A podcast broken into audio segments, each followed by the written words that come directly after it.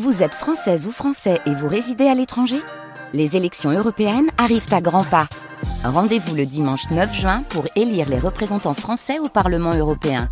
Ou le samedi 8 juin si vous résidez sur le continent américain ou dans les Caraïbes. Bon vote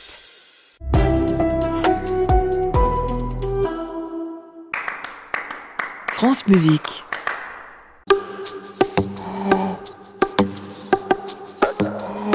Balades originales. Un voyage sonore immersif autour des musiques de films dans les arrondissements de Paris. Avec Kylian Mourcou et Stéphane Le Rouge. Bonjour et bienvenue dans Balades originales. Aujourd'hui, nous partons à la découverte du 8e arrondissement. Je me trouve à l'angle de l'avenue de Friedland et de la rue Balzac et je vais retrouver Stéphane Le Rouge.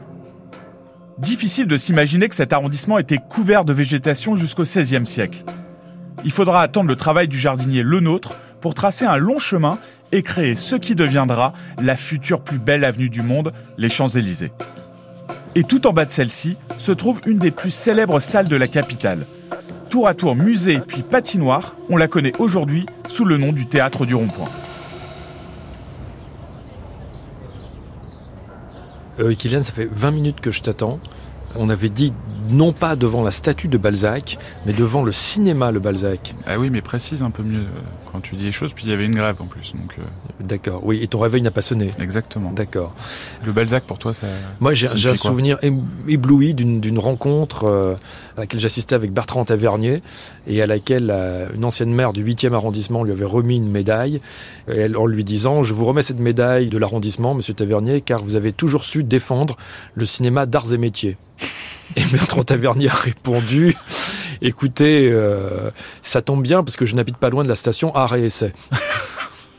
Le Balzac, tu as sûrement des souvenirs ici, je pense. Bah, J'étais tombé par hasard sur une séance euh, du film coréen Old Boy. Et cette musique, bah, il y a pas mal de reprises de musique classique, mais il y a cette euh, collaboration entre Cho Young-wook et Park Chan-wook, le réalisateur. J'ai gardé un souvenir assez violent et touchant de, de ce film.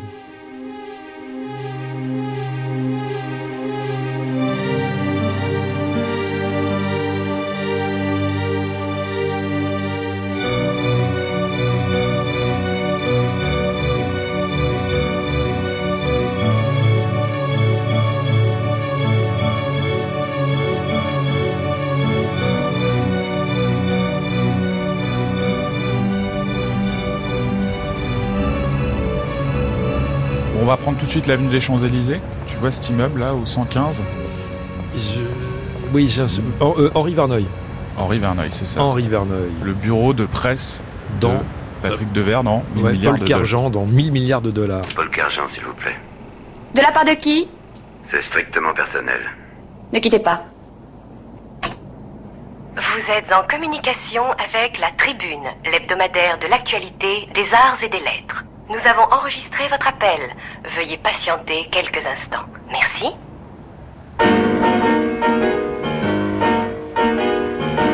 Un des derniers films de Devers Et c'est marrant, sûrement parce que Devers est tellement lié aux cinéastes de sa génération, évidemment à Blier, à, à- à Jean-Jacques Hano par exemple.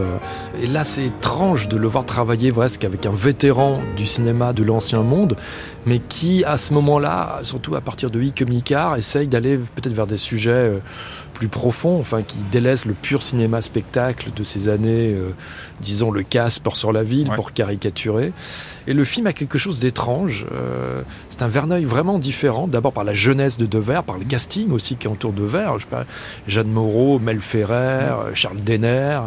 Et puis c'est aussi Verneuil qui, euh, évidemment, est toujours accro à Morricone et qui cherche toujours à, à remettre le couvert avec le, le maestro euh, romain.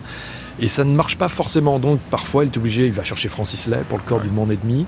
Plus tard, il va renouer avec Georges Delerue. Et là, euh, Morricone n'est pas libre, ne veut pas, ne peut pas, surtout je pense. Il fait encore à l'époque entre 12 et 15 films par an.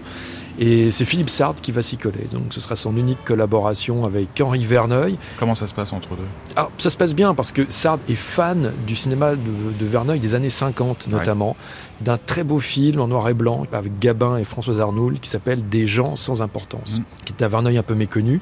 Il aime aussi beaucoup le président et un sage en hiver. Et il va proposer un concept complètement barré à Verneuil. C'est pour la première fois, Verneuil n'aura pas d'orchestre pour la musique de l'un de ses films. Sartre va lui écrire une musique chambriste. Mais une musique chambriste un peu particulière avec quatre pianos et un alto. Voilà. Et donc Verneuil est un peu stupéfait par l'audace de Sartre qui le bouscule un tout petit peu, qui chahute un peu ses habitudes en, quelque sorte.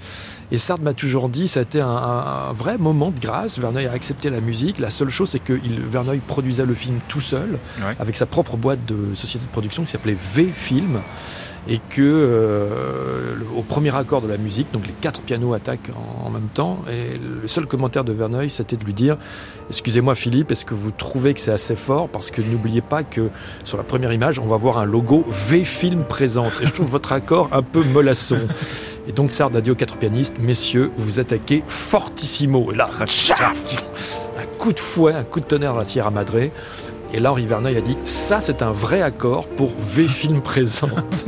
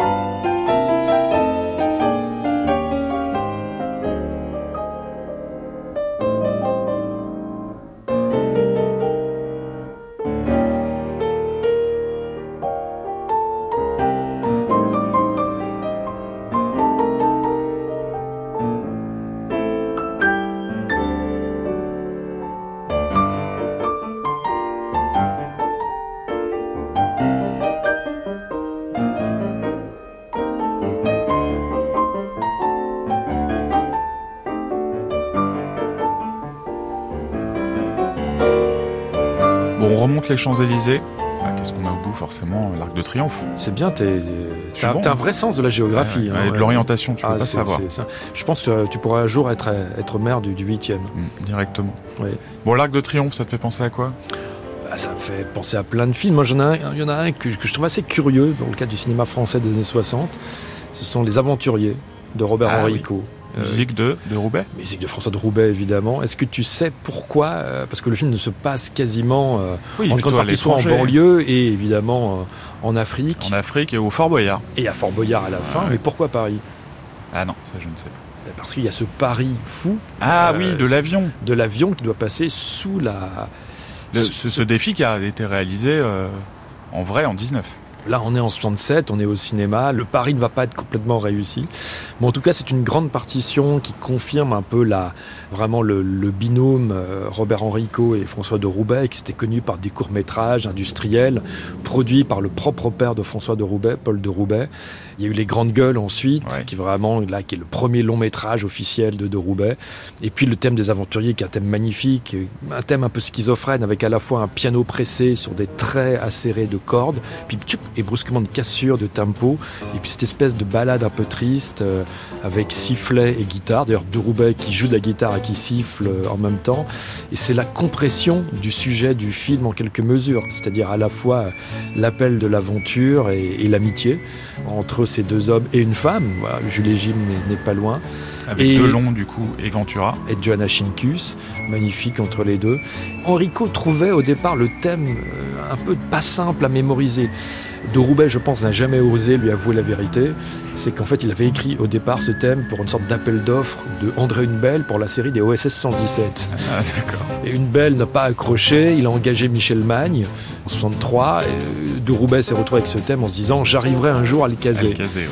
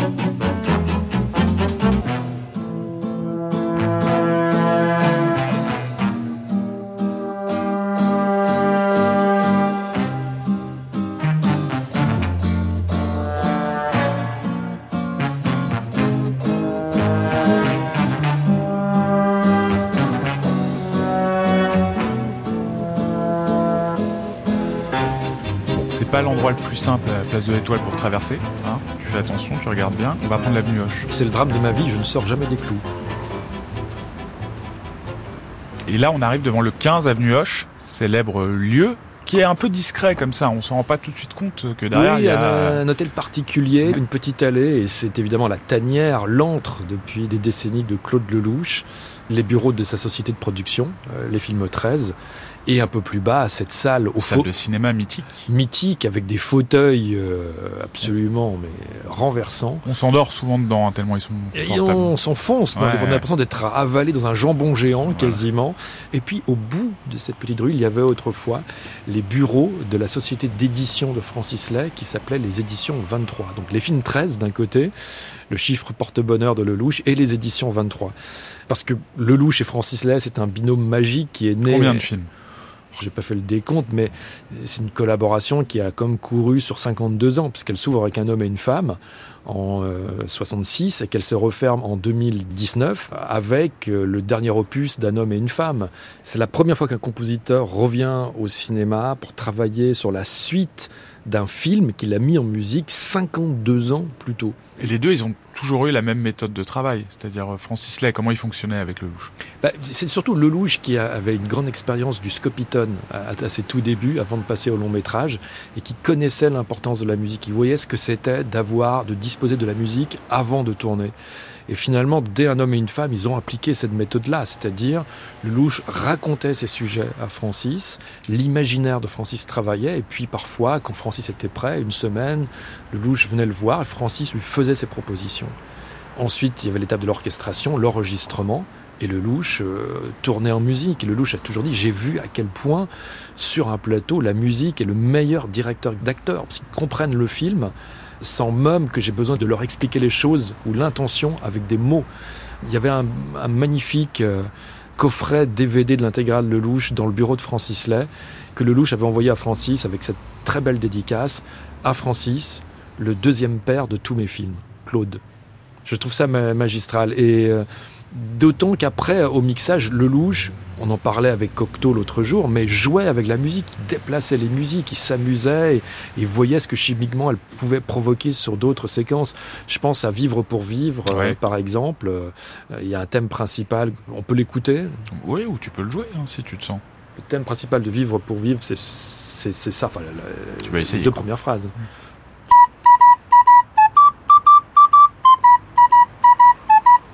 Et ça recommence.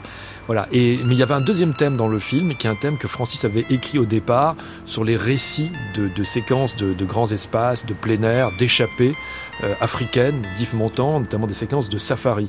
Donc on les voyait dans une espèce de jeep comme ça, avec des images prises d'hélicoptères, traquant le, le rhinocéros et sur cette description d'images qui n'étaient pas tournées par la force des choses, Francis avait écrit un thème magnifiquement orchestré par son complice Christian Gobert pour quatre pianos de concert et un, orchestre symphonique.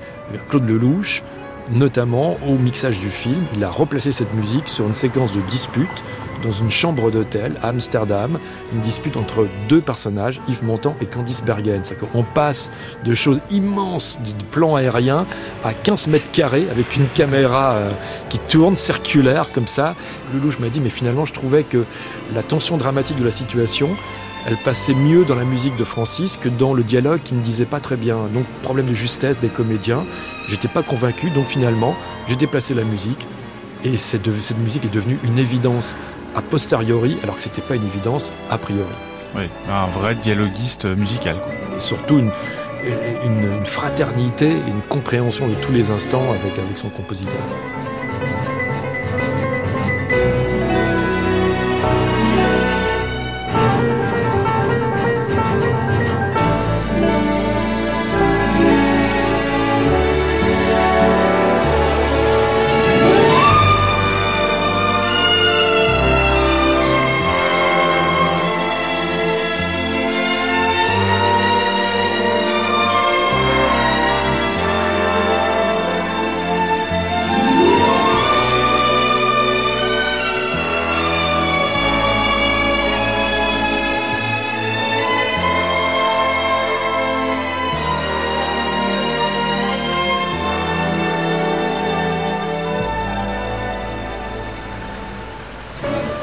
Là, on continue sur l'avenue Hoche. On arrive au numéro 4. Une scène finale euh, de peut-être un des plus grands euh, films français, Ouais, d'après moi. hein. oui. Euh, Pouic Pouic Pouic Pouic, Oui. exactement. Non. L'armée des ombres, Ah, l'armée des hommes, mais c'est juste en face, bien sûr. juste en face. Juste en Avec face. Simone ouais. Signoret qui est attendue par euh, une voiture avec euh. Ventura.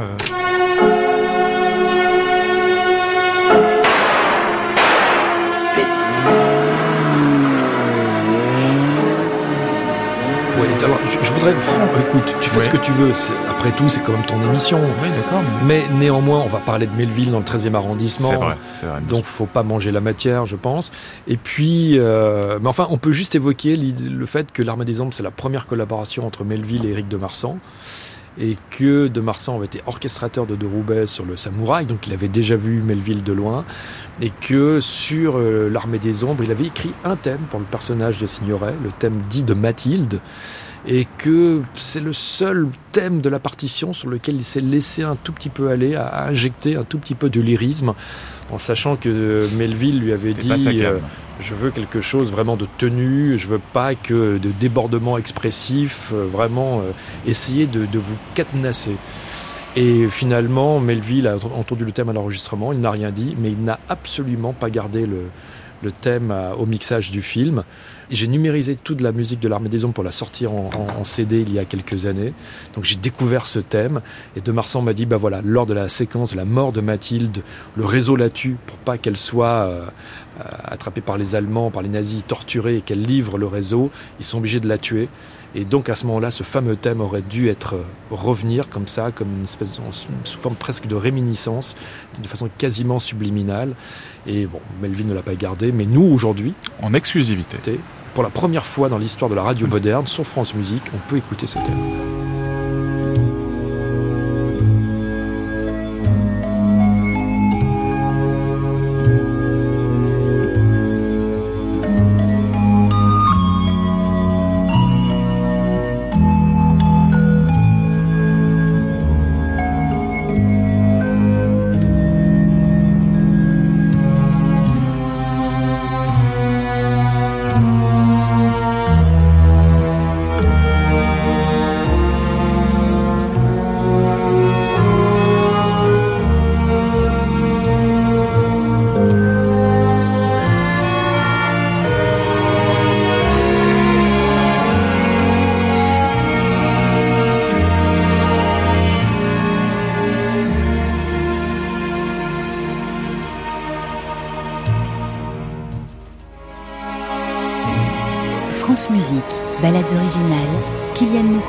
Stéphane Le Rouge. Alors là, on tourne à droite, on prend la rue de Courcelles. Et là, au 26, 26 à cheval, 26 et 28, le bureau de Julien. Julien dans l'ascenseur pour l'échafaud. Ah, Maurice Ronet. Je t'aime. Je ne te quitterai pas, Julien. Tu sais que je serai là. Avec toi. Oh, je t'aime. Si je n'entendais pas ta voix, je serais perdu dans un pays de silence. Hmm. Ce n'est pas très courageux. Mais ce n'est pas courageux, l'amour. Tais-toi. Alors, ça parle de quoi, Sophie? Alors, oh, j'ai beaucoup entendu parler du film, je ne l'ai jamais vu. Jamais vu? Non, non, on m'en a. euh, je sais même pas de qui est la musique. Vladimir Kos. Non, pas du Non, tout. c'est pas Cosman. Non, non. Pas non, tout faire. je plaisante évidemment. Non, non, mais c'est pas forcément moi par goût le film de Louis Malle que je préfère. Bah, J'ai une vénération pour Le Voleur, par exemple. Mais évidemment, c'est une collaboration mythique euh, puisque euh, Louis Malle a eu cette chance incroyable que Max Davis soit de passage au, au Club Saint-Germain pendant une courte période et euh, sans ses musiciens américains d'ailleurs euh, habituels et que à la fois par Boris Vian et par un autre directeur artistique chez Fontana qui s'appelait Marcel Romano cite moins d'ailleurs que Boris Vian. Il a pu approcher Miles Davis qui est venu au montage il a vu le film ils ont décidé des emplacements. Et puis ils ont constitué ce combo absolument euh, magique euh, avec euh, Barney Whelan au sax ténor euh, Urtreger au piano Pierre Michelot à la basse Kenny Clark à la batterie et ils ont tout enregistré de 10h du soir à 8h du matin en une nuit Donc la légende est vraie. la légende est vraie et ils l'ont enregistré dans le 8e arrondissement également, c'est-à-dire pas loin de l'endroit où Malle avait tourné. Ils ont enregistré au poste parisien qui était au 116 bis Champs-Élysées. Donc Davis n'avait rien écrit de précis, il avait juste écrit des grilles à peu près avec des déchiffrages. Ils avaient des minutages évidemment et donc il s'est laissé dériver. Voilà, et donc c'est une espèce un peu presque de happening avec une sorte d'état de grâce.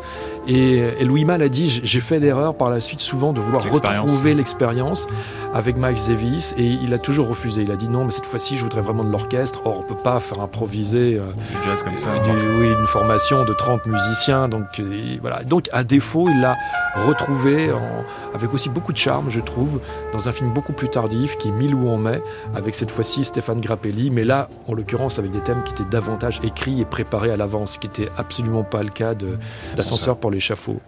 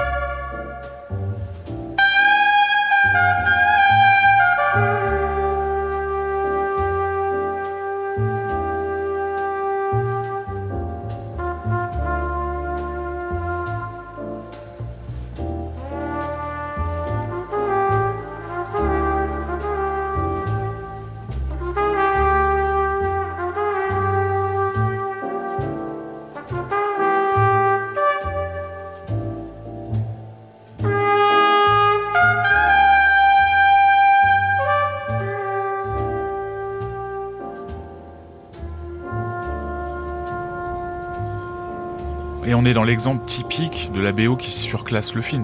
Tout le monde connaît la bande originale. Alors c'est vrai que Louis Malle racontait que euh, avant l'arrivée de Miles Davis, il trouvait son film euh, correct, mais un peu quelconque en quelque sorte. C'était pour lui un peu une sorte de polar de série, un peu prévisible. Et il disait que quand il a placé la musique de Miles Davis à, l'image, là, le film a semblé décoller. Quelque chose d'élégiaque est arrivé. Il y avait une sorte de magie qui est née dans des déambulations de Jeanne Moreau et, du timbre de, la trompette soliste de Miles Davis. Et Mal disait, voilà, pour lui, c'était une évidence que sans l'apport de Miles Davis, Ascenseur pour l'échafaud n'aurait jamais eu un tel accueil public et critique. Alors on prend l'avenue Franklin Roosevelt et on reprend les Champs-Élysées, direction avenue du Tuy. Tu vois là au bout la Concorde? Est-ce que tu sais que c'est le plus vieux bâtiment de Paris? Quoi, ce restaurant là? Non, la Concorde. La Concorde, oui. Bah oui. Pourquoi c'est le plus vieux? Bah l'obélisque. Eh oui, elle date de quand? Elle va, vers là-bas, oui, oui. vers là-bas. 13e avant Jean-Christophe. C'est fou ça. C'est fou. Bah, donc du coup c'est le plus vieux de Paris. D'accord. Et toi tu voulais parler du restaurant là. Mais de, Laurent, toujours envie de bouffer. Mais Laurent Deutsch sort de ce corps. T'as toujours envie de bouffer toi. J'ai pas envie de bouffer mais j'aimerais bien un jour quand même me faire un, canard à la rouanaise euh, chez Monsieur Septime. Écoutez vous me donnerez un radis. Comment vous dites Vous me donnerez un radis. Un radis. Bien monsieur et ensuite. Et si j'ai encore une petite faim à faim vous me donnerez un yaourt. Un yaourt. Un yaourt. Et puis alors vite parce que je suis très pressé. Ce sera rapide, monsieur. Non, non, vous me laissez, monsieur. Alors, le grand restaurant, film, euh, moi je trouve peut-être le meilleur début de film de tous les deux Funès, mais après plutôt plutôt mauvais. Plutôt calamiteux. Plutôt calamiteux, mais 15 premières minutes vraiment euh, condensé. Euh, pyrotechnique. voilà. Mais c'est vrai qu'après, ça se tasse un peu. C'était euh, co-scénarisé par De Funès. Bah alors, ce canard à la rouennaise bah, le, Écoute, moi, pour moi, la séquence du film, c'est la grande séquence euh, chorégraphique, musicale. La musique est écrite par Jean Marion, qui est un compositeur un peu oublié aujourd'hui, qui était surtout le beau-fils d'André Hunebelle. Donc, il a mis en musique beaucoup de films de KPDP, Le Capitan, Le Bossu, avec Jean Marais et Jean Marion. Donc, il était un habitué des productions Gaumont à l'époque. Il a mis en musique ce grand restaurant et personne n'a oublié ce thème pour cette séquence au cours de laquelle c'était une idée de De Funès auteur, presque une sorte de cours de maintien musical mais appliqué à la restauration. Avec donc ce ballet des serveurs sur un morceau donc pour piano seul, sur un rythme de quadrille, un quadrille un peu affecté et malicieux, mais qui va rapidement se, dérégler et, vriller vers vers une sorte de, crescendo euh, slave, c'est-à-dire que fini les entrechats, place au, au Et avec cette réplique culte de Funès qui dit Si je n'avais pas été là, jusqu'où serait allée cette bacchanale? Et malheureusement, j'ai jamais pu retrouver pour la rééditer l'enregistrement original de ce fameux quadrille du, grand restaurant. Et c'est un camarade formidable compositeur et pianiste lui-même qui s'appelle Jean-Michel Bernard, complice notamment de, Michel Gondry, qui, par amitié m'a dit mais je, peux te le réenregistrer.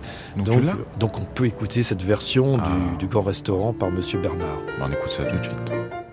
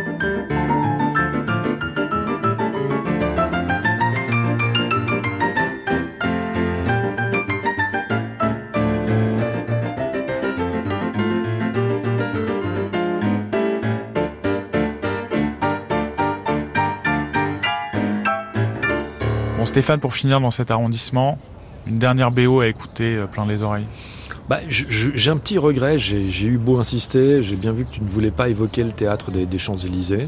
Ça y en a trop au théâtre. Euh, mais moi, j'ai voilà, il y a, plein de films tournés, tournés là-bas fauteuil d'orchestre de Daniel Thompson avec une très belle musique de, Nicolas Piovani.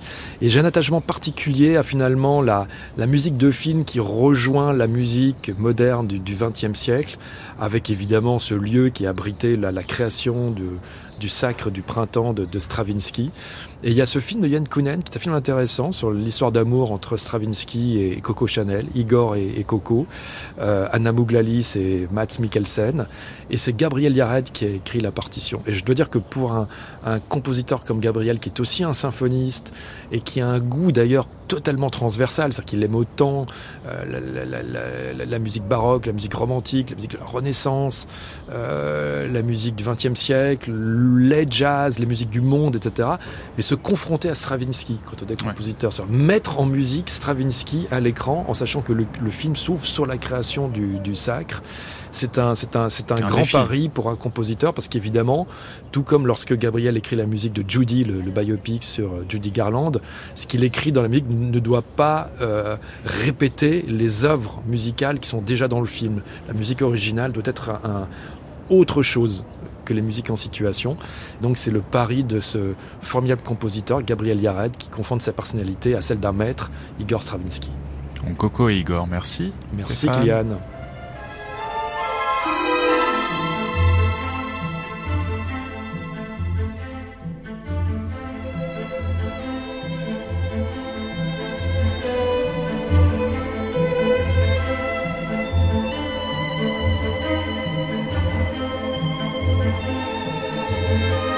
C'était Ballades originales avec Kylian Mourcou et Stéphane Le Rouge. Prise de son Antoine Espel, Manon Houssin et Dofar Guéride. Attaché de production Aline Biette. Réalisation David Travailleur. Vous pouvez podcaster, réécouter cette émission sur le site francemusique.fr et l'application Radio France.